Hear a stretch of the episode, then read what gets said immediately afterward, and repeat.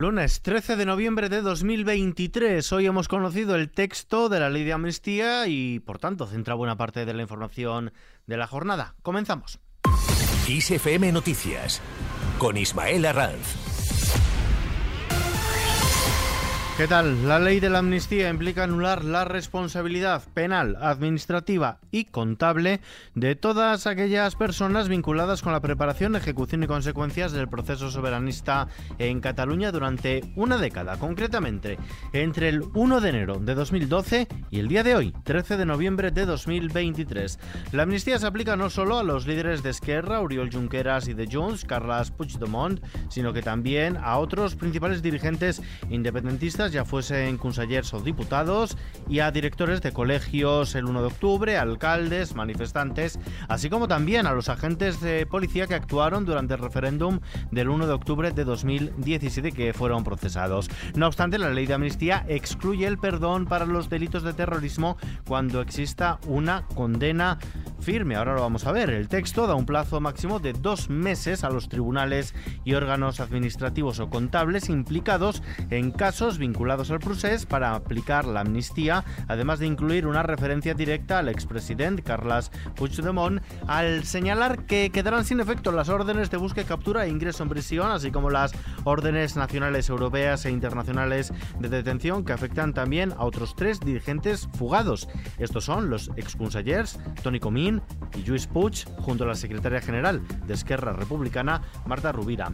La proposición de ley de amnistía no incluye ninguna alusión al lawfare o persecución política desde los tribunales y tampoco menciona las comisiones de investigación en el Parlamento sobre sentencias judiciales. No obstante, la sala de gobierno del Tribunal Supremo ha exigido respeto a la independencia judicial y a la división de poderes en un comunicado con relación a las referencias precisamente al lawfare en el pacto entre PSOE y Junts para la investidura de Pedro Sánchez como presidente del gobierno. Una proposición de ley de amnistía que dejaría finalmente fuera de su paraguas a determinados casos que según el acuerdo firmado por Junts y PSOE sí que podrían haber tenido cabida como supuestos casos de Lufer. Así, la ley no recoge esa palabra en sus 23 páginas de redactado, no abarcaría el procesamiento contra el abogado de Carles Puigdemont, Gonzalo Boye, la condena a la presidenta de Junts, Laura Burras, o el procesamiento del clan de los Puyol. La portavoz de Junts en el Congreso, Miriam Nugueras, ha asegurado que todavía quedan flecos por cerrar en la ley de amnistía pactada con el PSOE que corresponderían a aspectos técnicos de la norma, mientras que desde Esquerra Republicana dicen que están revisando el texto. Raquel Sanz, portavoz de los republicanos catalanes. Lo importante para Esquerra Republicana es que esta ley eh, tenga la máxima seguridad jurídica ante toda la ofensiva judicial que estamos viendo. Hemos visto eh, pues, el Consejo General del Poder Judicial manifestándose sobre una ley que todavía no había visto, un juez aceptando una demanda civil sobre una ley que no había visto, con lo cual somos muy conscientes de que esta ley se va a mirar mm, con lupa y con lo cual eh, pues necesitamos que esta ley tenga la máxima seguridad jurídica posible posible. Mientras tanto, las delegaciones del Partido Popular y de Ciudadanos en el Parlamento Europeo han instado a los líderes de la Unión Europea y a sus Estados miembros a monitorizar y seguir los desarrollos relacionados con las preocupaciones planteadas por las asociaciones de jueces y otros sectores profesionales sobre la ley de amnistía en España y, les piden que tomen medidas al respecto. El Partido Popular, en boca de su vicesecretario de organización, Miguel Tellado, ha instado y ha insistido en pedir a Pedro Sánchez que vaya a una repetición electoral en lugar de ser con la humillación de pactar una amnistía con Carles Puigdemont, expresidente de la Generalitat, fugado de la justicia.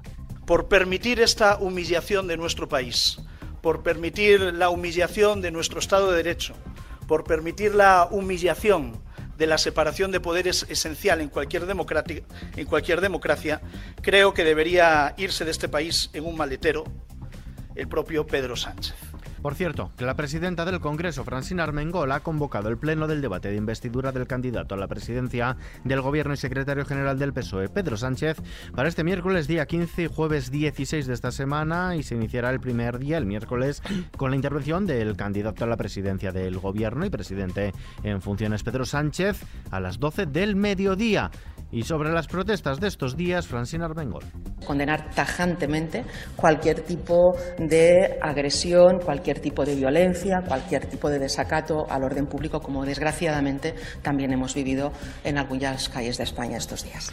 Y una vez se supere la investidura, la vicepresidenta segunda del Gobierno en funciones y líder de Sumar, Yolanda Díaz, asegura que convocará de manera inmediata a sindicatos y patronal tras la investidura de Pedro Sánchez para abordar una nueva subida del salario mínimo interprofesional. Los sindicatos, por su parte, piden encarecer el despido. La Unión General de Trabajadores ha propuesto que la indemnización por despido improcedente vuelva a ser de 45 días por año trabajado con un límite de 42 mensualidades.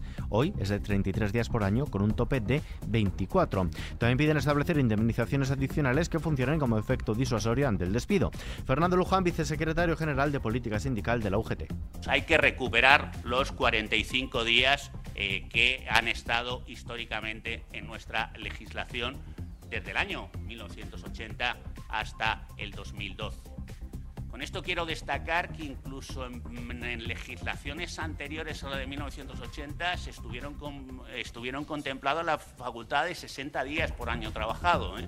La legislación de 1976 y en la legislación de 1977 se contemplaba esa indemnización de 60 días. Bien, pedimos recuperar los 45 días Fuera de nuestras fronteras, crisis de gobierno en Reino Unido tras la destitución de Suela Braverman como ministra de Interior por sus críticas a la policía.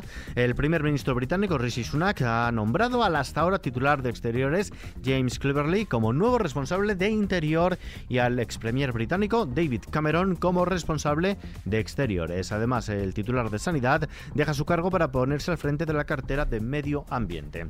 De vuelta a casa en los mercados, la bolsa española ha subido y el 0,96% se ha acercado a los 9.500 puntos favorecida por la subida de la banca y el avance de las plazas europeas. El IBEX 35 se despide esta mañana desde los 9.461 puntos, con lo que se sitúa en niveles de finales del pasado mes de septiembre. En el año acumula un alza cercana a los 15 puntos porcentuales. El euro se cambia por un dólar con 6 centavos. Vistazo ahora a la previsión del tiempo. Meteorología prevé para mañana martes tiempo anticiclónico y predominio de cielos poco nubosos o despejados en la mayor parte del país, salvo por un frente atlántico que afectará al noroeste peninsular y dejará nubosidad y precipitaciones en Galicia y en el entorno cantábrico occidental. Las lluvias llegarán a ser persistentes en el oeste de Galicia a lo largo del día, acabarán extendiéndose débilmente al resto del Cantábrico y de forma menos probable al norte de la meseta norte y Alto Ebro, al mismo tiempo que remitirán y se abrirán claros por Galicia. Las temperaturas mínimas tenderán a aumentar en el tercio oriental y en Canarias, a descender en el resto de forma acusada en el noroeste. Las máximas bajarán en gran parte del Cantábrico y del norte de la vertiente atlántica, así como en las áreas de la meseta sur. Tenderán a aumentar, eso sí, en Canarias y tercio sureste. Y terminamos.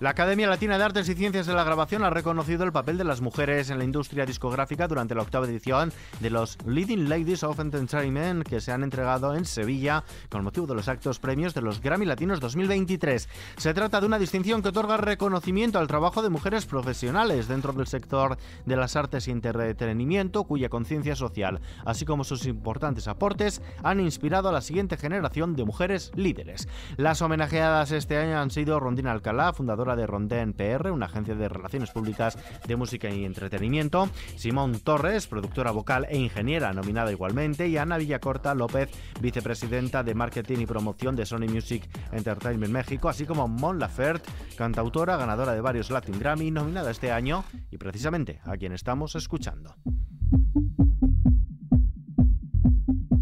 Con esta noticia nos despedimos por hoy, pero la información continúa puntual a su cita cada hora en los boletines de Kiss FM y aquí en nuestro podcast Kiss FM Noticias. JL García en la realización. Un saludo de Ismael Arranz. Hasta mañana.